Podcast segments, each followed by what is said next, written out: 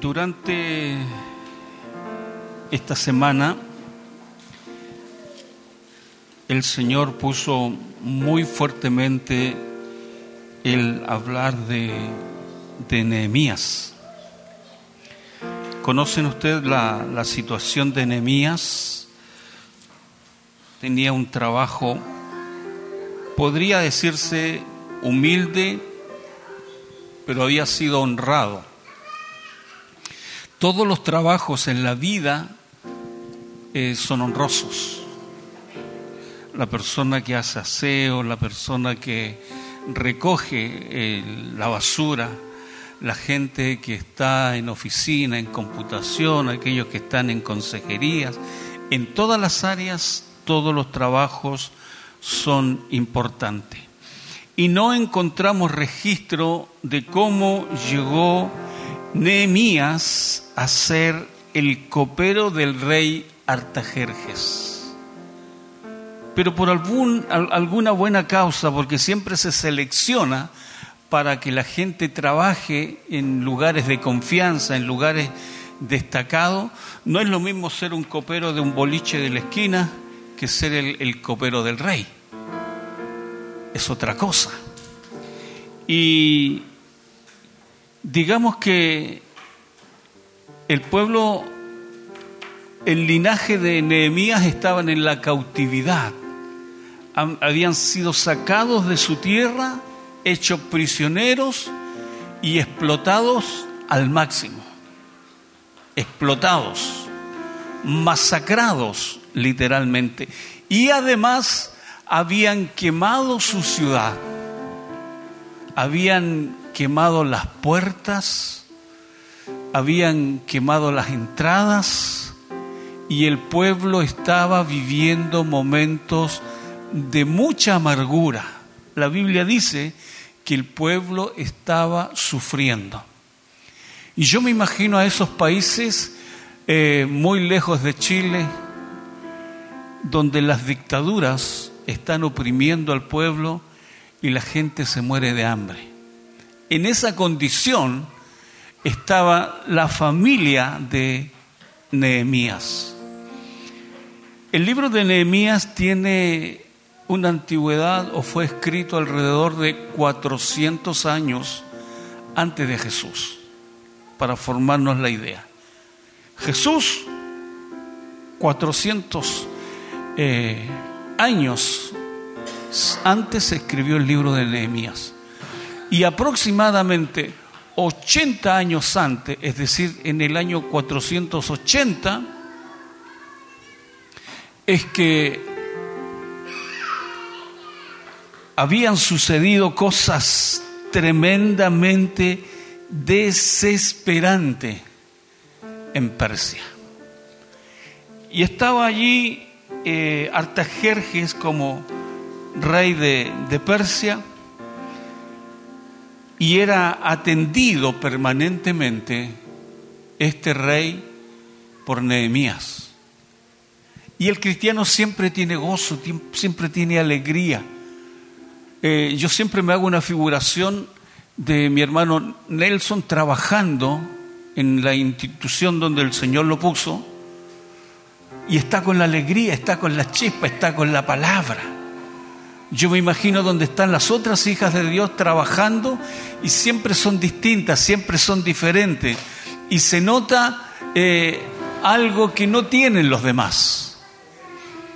Entonces hay un momento en el cual el rey Artajerjes se dio cuenta que Nehemías andaba con cara triste con cara amargada, no con cara amargada de rabia, enojado, sirviendo, ahí está la cosa, sírvete si querís. No, sino que andaba con amargura de alma, con amargura de espíritu.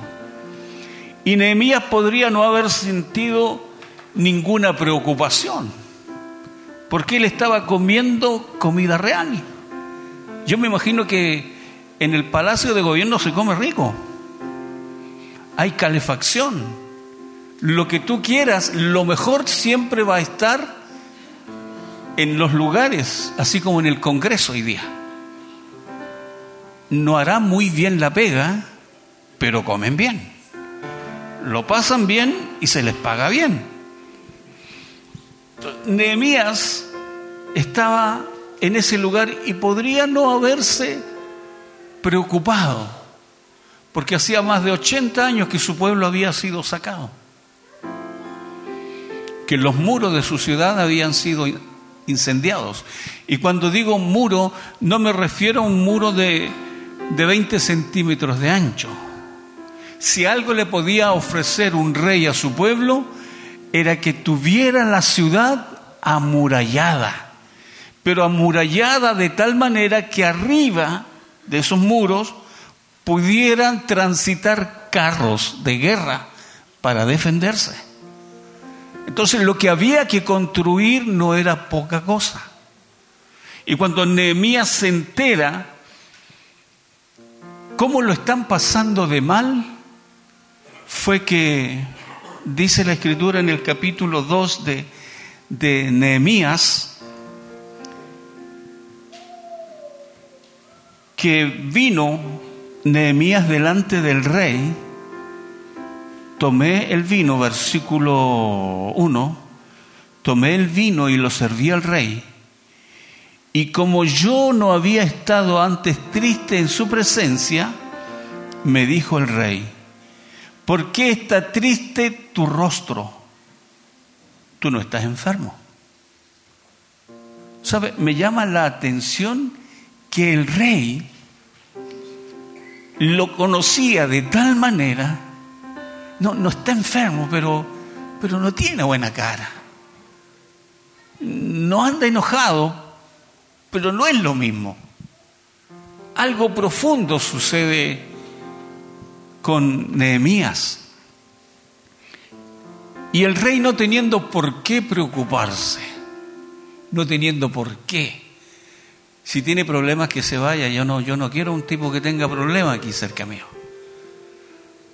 En la pega, el Fernando Rodillo, si alguien está enfermo, tiene que estar en el hospital. Este no es hospital, este, aquí, aquí hay que producir. Se cambia.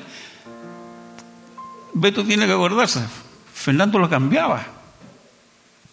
Si está enfermo, y se vaya, si este no es hospital. Y decía otras, otras palabras chilenas.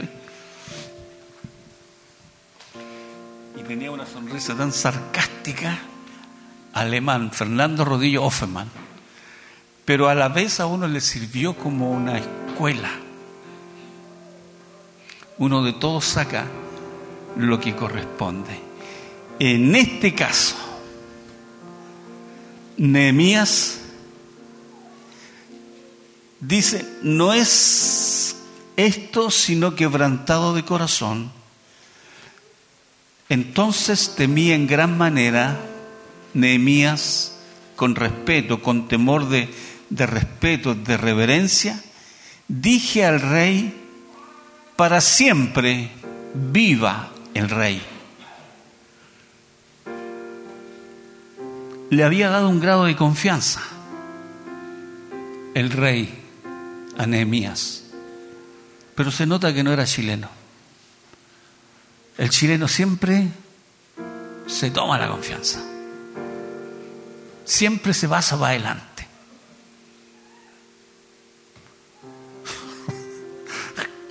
Yo siempre recuerdo de, las fiestas de la empresa, donde el patrón te hace sentirte grato, pero yo tengo claro que es por el ratito, por, empatizar un poco, por conocer la gente.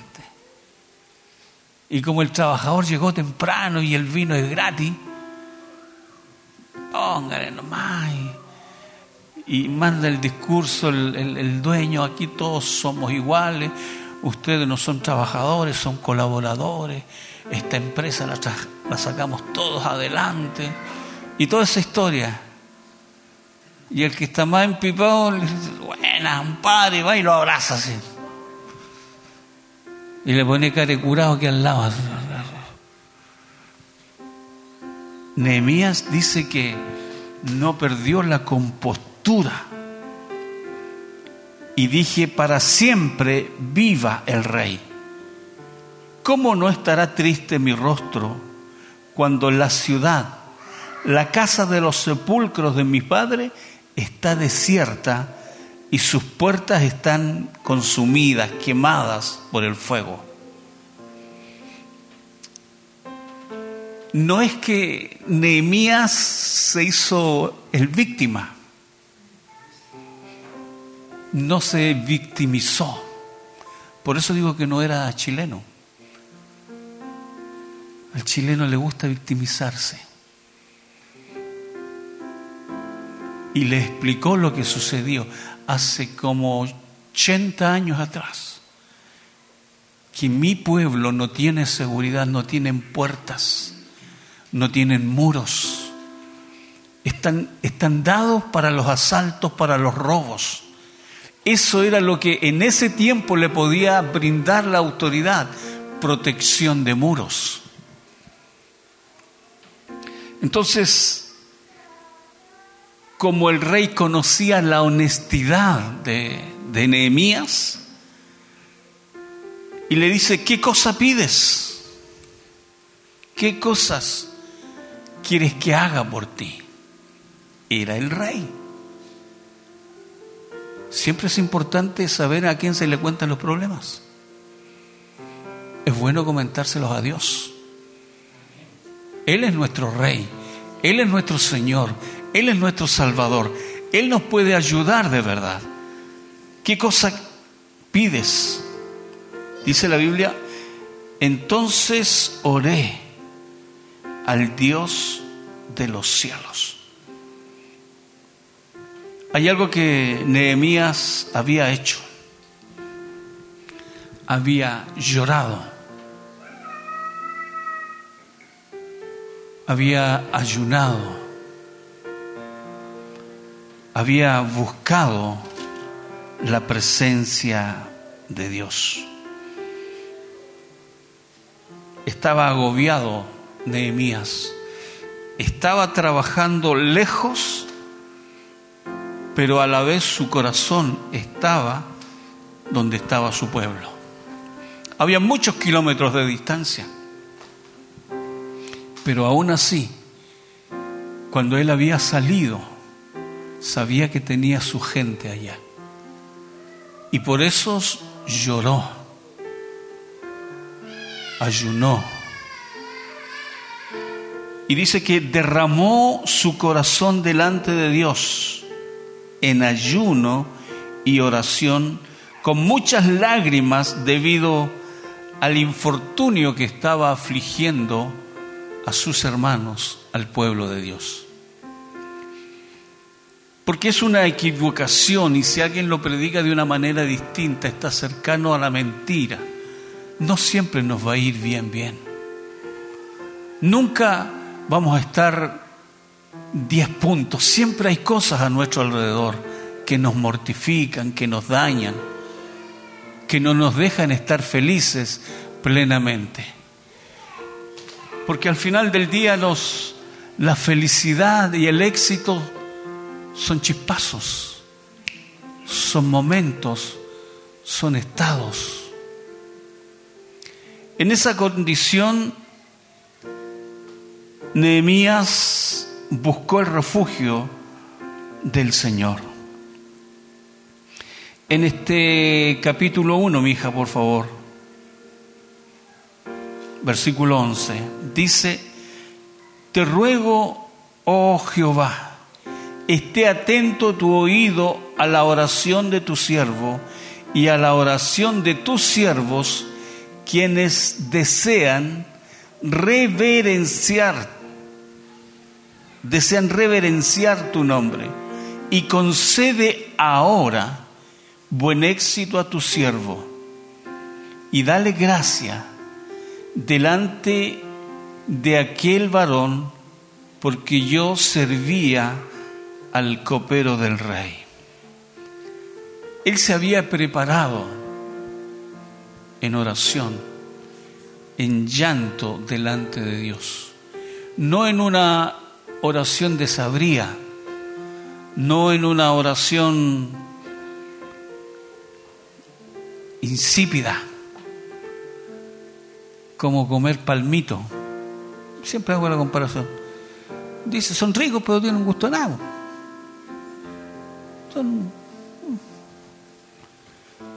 Pero él oró, lloró con intensidad, entendiendo que él podía hacer más que algo.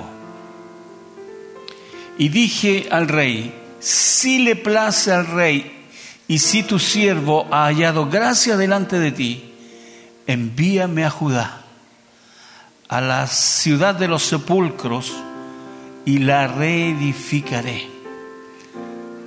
Cada uno de nosotros tiene que ser el Nehemías de nuestra propia casa. Cada uno de nosotros tiene que ser aquel que visiona. Nehemías era un visionario. Nehemías era uno que buscaba a Dios. Nehemías era uno que tenía intimidad con Dios. Sabía que lo que venía era, era difícil, porque había un pueblo lejos de él que estaba sufriendo y la gente se acostumbra al sufrimiento. Así como la gente se acostumbra al buen pasar, también se acostumbra a estar en necesidad y a estar en flojera. Lo que tenía que hacer Nehemías era reencantarlos, que eran hijos de Dios y que no estaban ahí para vivir en la miseria, para vivir atormentados, que no estaban para eso en ese lugar. Si me convían agüita, por favor.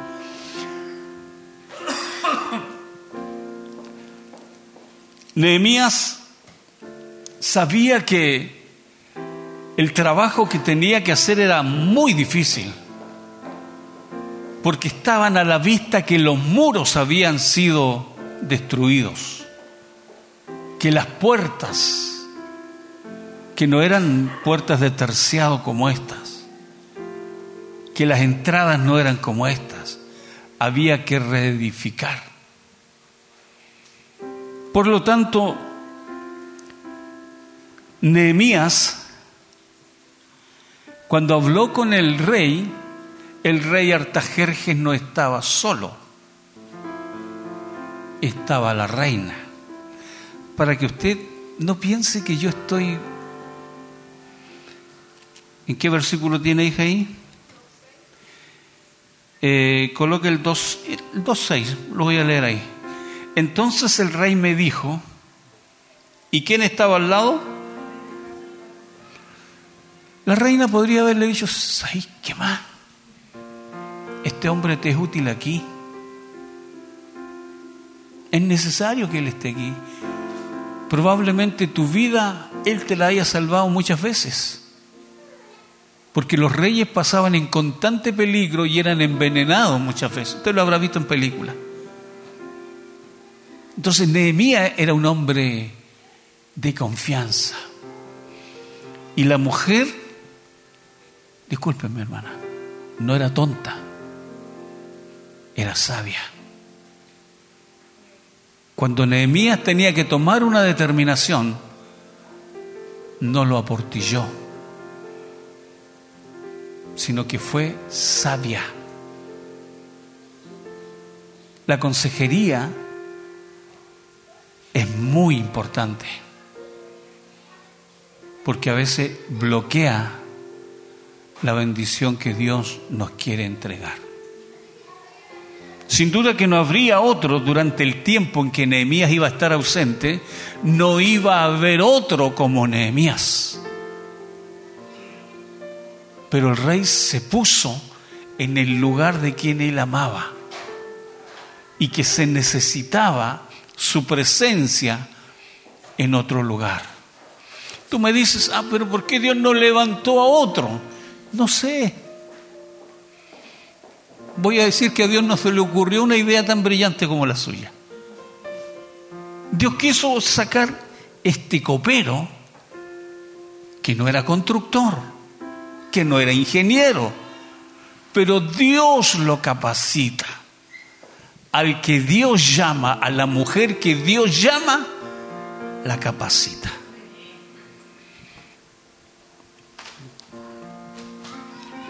Muchas gracias. Y la reina estaba sentada junto a él.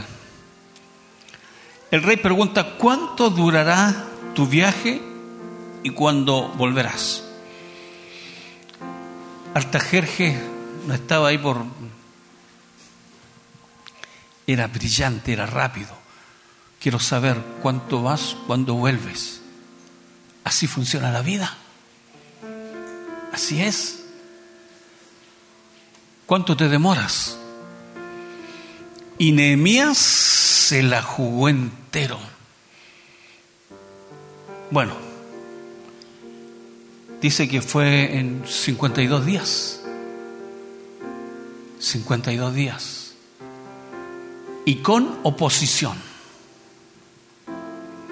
Siempre que usted quiere hacer algo, va a encontrar oposición. Pero la gente no se presenta como oposición se presenta con ideas. De alguna forma te boicotean. Mm, a ver si... En el libro de Nehemías capítulo 6 aparece alguien que, que viene a estorbar la obra del Señor. Jesús no se equivocó al decir, el que conmigo no junta, desparrama. El que conmigo, dijo Jesús, no junta, desparrama. Y a mí en lo personal no me gusta ser de los desparramadores. Me gusta ser de los que empujan, de los que van adelante, de los que le creen a Dios. Dice que cuando escuchó Zambalat y Tobía de Gesén el árabe y los demás de nuestros enemigos que yo había edificado el muro, y que no quedaba en el portillo. Ya Nehemías estaba trabajando, estaba dirigiendo. En el, perdón, que te voy a dar un paseo por la Biblia. Y dice que pidió que le diera carta para que le entregaran madera en el capítulo 2, versículo 7. Además dije al rey, si le place al rey que me den cartas para los gobernadores al otro lado del río, para que me flanqueen el paso hasta llegar a Judá, y carta para Asaf, guarda del bosque del rey, para que me dé madera y enmaderar las puertas del palacio de la casa y para el muro de la ciudad y para la casa en que yo estaré y me lo concedió el rey, según la benéfica mano de mi Dios sobre mí. Y la esposa del rey estaba a su lado. ¿Eh? Pudo haberle dicho, este se está subiendo por el chorro. Aparte que te pide permiso. Te pide que y dice la Biblia que le puso capitanes, le, puso un grupo militar. Y le dio un documento para que cuando pasara donde estaba el bosque se llevara todo lo necesario, todo lo necesario, todo lo necesario. Le pudo haber parecido a la mujer o al rey muy materialista pero cuando Dios va a terminar una obra, la comienza y la termina. Él sabe los costos y todo es de Dios. Los bosques son de Dios. Pero en el capítulo 6 aparecen los de siempre, los zambalat, los que destruyen, los que comienzan a hablar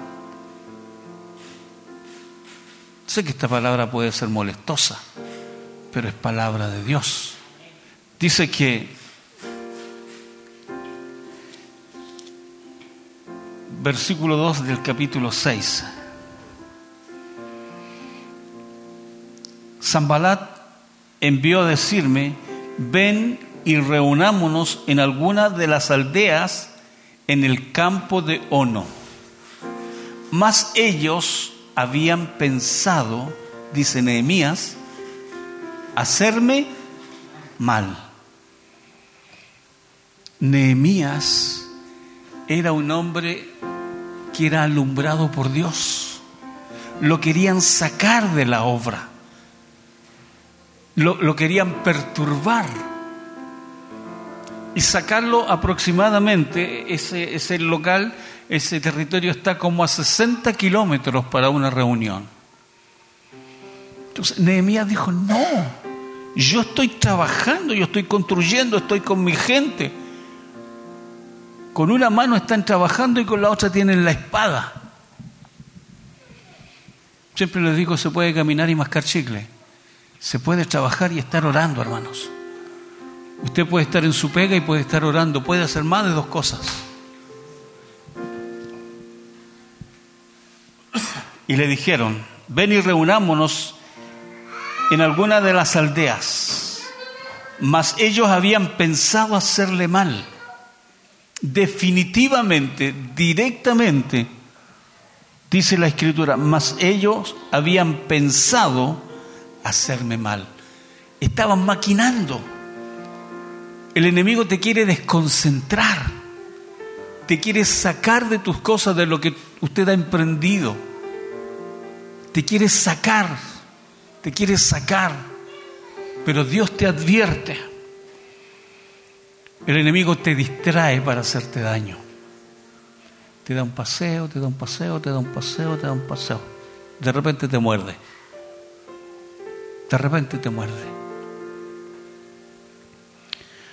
Por eso fue que Nehemías sufrió insultos. ¿A quién le gustan que lo insulten? A la primera, ¿y qué? ¿Qué le pasa? Será hermano, ¿y qué? No estoy en la iglesia.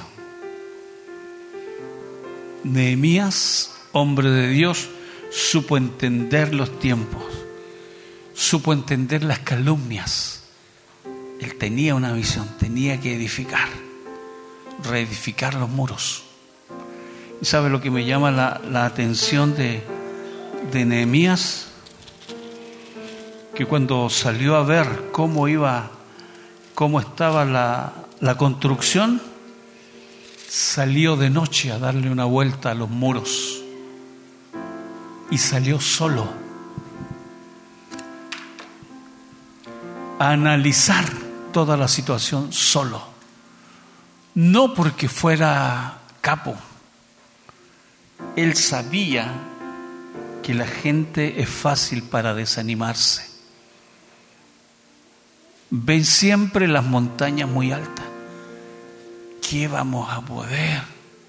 ¿Qué vamos a hacer? ¿Cómo vamos a comprar esa casa? Yo no puedo ampliarme.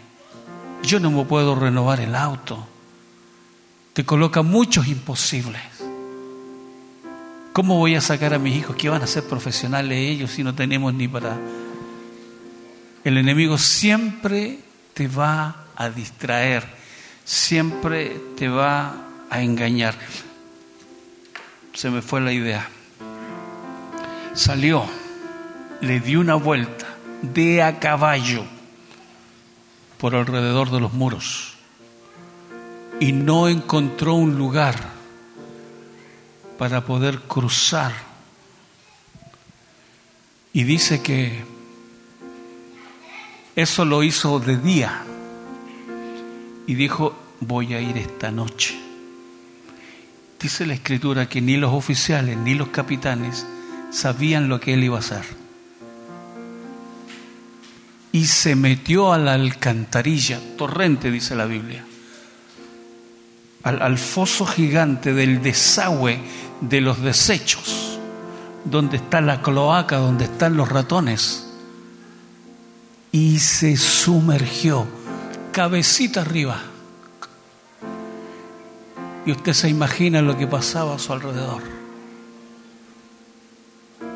Y se dio cuenta cómo estaban decarcomidos, derrotos los muros. Y esos muros no se hacían con, con concreto y ripio, eran con unas rocas gigantescas que se colocaban, que se adosaban en ese lugar. Y Nehemías vio todo aquello. Te digo, a veces, hermanos, nosotros tenemos que estar muy atentos. ¿Cómo están nuestros muros? Si están en el aire o están con solidez. Y para eso vamos a tener que profundizarnos.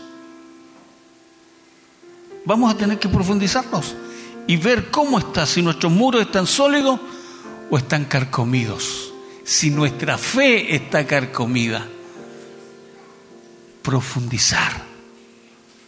A nadie le gusta sumergirse donde está el estiércol, pero a veces ahí tenemos el problema, en nuestras raíces, que no están, no están como antes.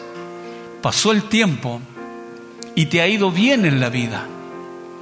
Y ya no te humillas, ya no lloras, ya no oras. Y vives con desprecio. Miras con desprecio a Dios. Porque hoy día desde tu celular puedes sacar una hora médica. Desde tu celular puedes hacer un giro económico. Desde tu celular te puedes comprar cualquier cosa y se te ha olvidado.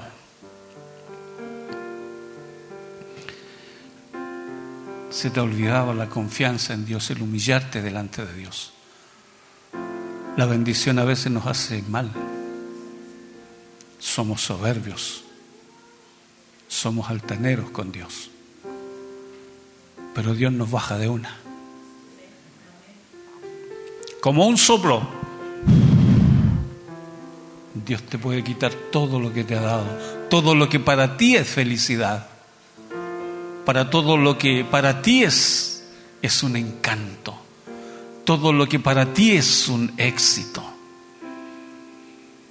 Y el mayor éxito que puedas tener es que tengas una relación directa con Dios, como la tenía Nehemías.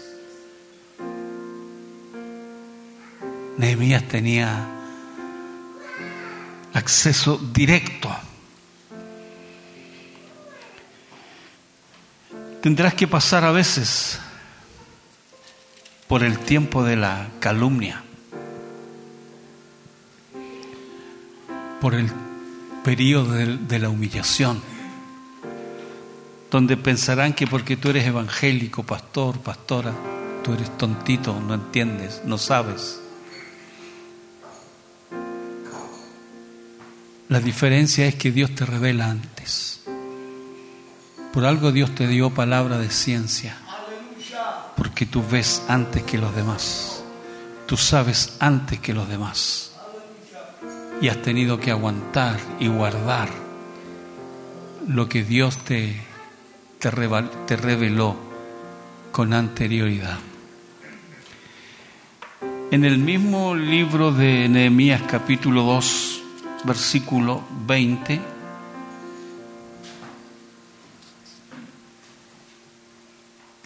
Perdón, hija, 19, versículo 19.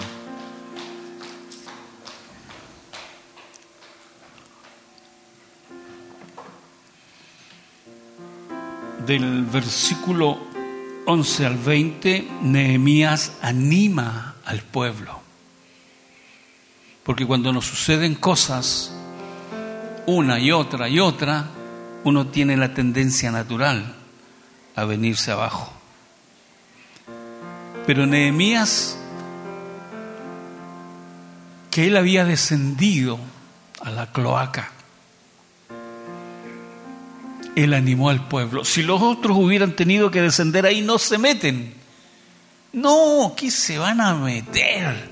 No, mejor me quedo donde estoy. Dice la escritura, pero cuando lo oyeron Zambalat, Oronita y Tobías, el siervo amonita, y Gesén, el árabe, hicieron escarnio de nosotros. Mire, el pueblo árabe, hasta el día de hoy, escarnece al pueblo de Israel. En todas las noticias, cuando usted vea drones, bombas, toda esa cosa, va a ver que siempre los árabes han estado y van a estar en contra del pueblo de Israel. Está en la Biblia. El árabe hicieron escarnio de nosotros y nos despreciaron, diciendo que esto que hacéis vosotros, ¿qué os rebeláis? ¿Por qué os rebeláis contra el rey? Vamos al 20, por favor. Y en respuesta, y en respuesta, porque la gente había entendido esta palabra, me disculpa por favor, y habían agarrado papa. Porque es más fácil creer a la mentira que a la verdad. Y en respuesta les dije, el Dios de los cielos, Él nos prosperará. Y nosotros, sus siervos, nos levantaremos y edificaremos.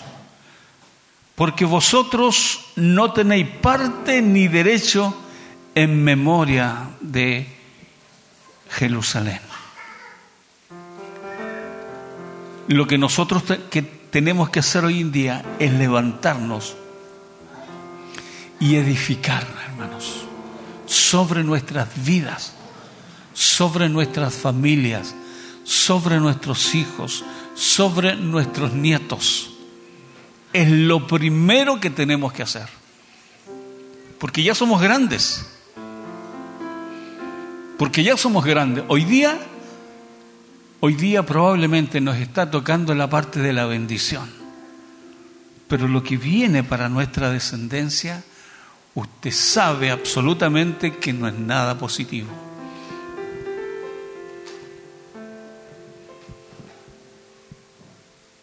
El Dios de los cielos, Él nos prosperará.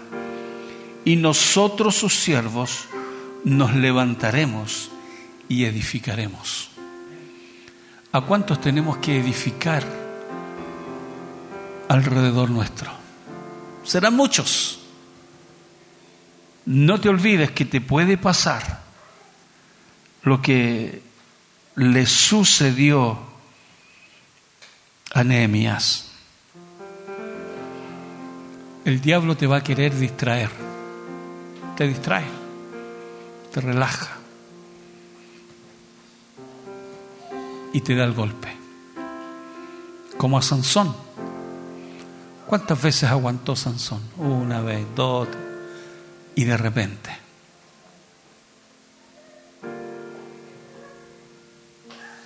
El diablo quiere distraerte para hacerte daño y luego te va a dejar tirado. Nehemías sufrió insultos, sufrió el descrédito. El descrédito es cuando hablan de ti. Cuando hablan de ti. Y normalmente no hablan cosas buenas. Hablan cosas malas. El enemigo es calumniador. Va a querer destruirte. Pero Nehemías, que fue el escogido por Dios para llevar a cabo esta obra, tenía la palabra de bendición. El Dios de los cielos, Él nos prosperará.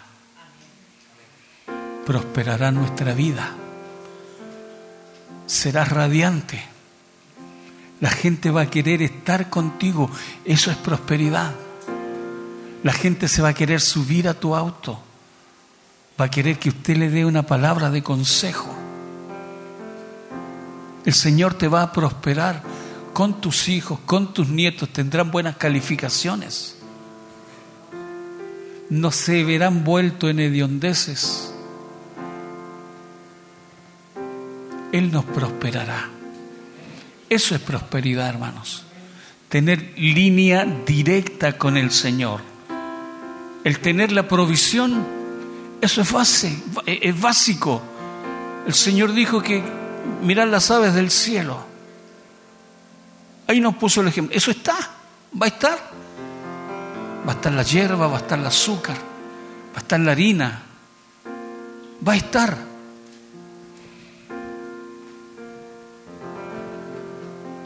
Nosotros sus siervos nos levantaremos y edificaremos.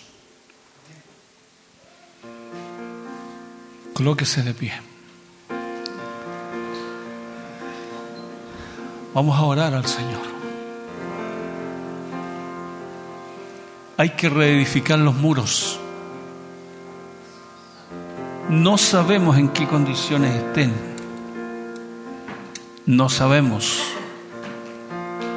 No sabemos porque de pronto nos hemos acostumbrado y se nos olvidó cuál era nuestra manera, cuál es la conducta ideal.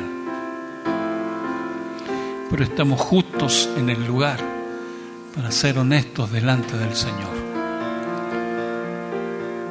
Y decirle, Padre, hazme un Nehemías, que sea visionario, que sea valiente, que no me deje llevar por las palabras, por los comentarios, que no me deje llevar por el tremendo desafío de tener que invertir, porque tendrás que invertir tiempo, tendrás que invertir tu hogar muchas veces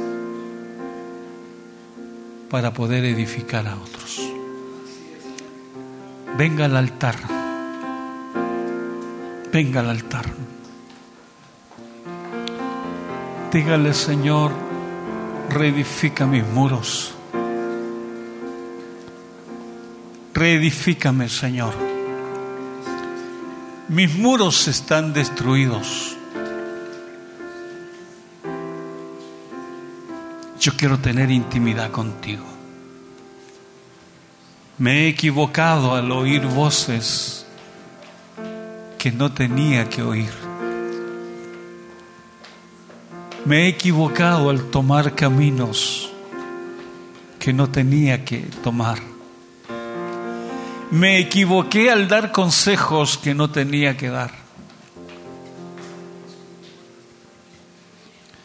Me he equivocado al andar en oscuridad. Señor, gracias porque nos hablas.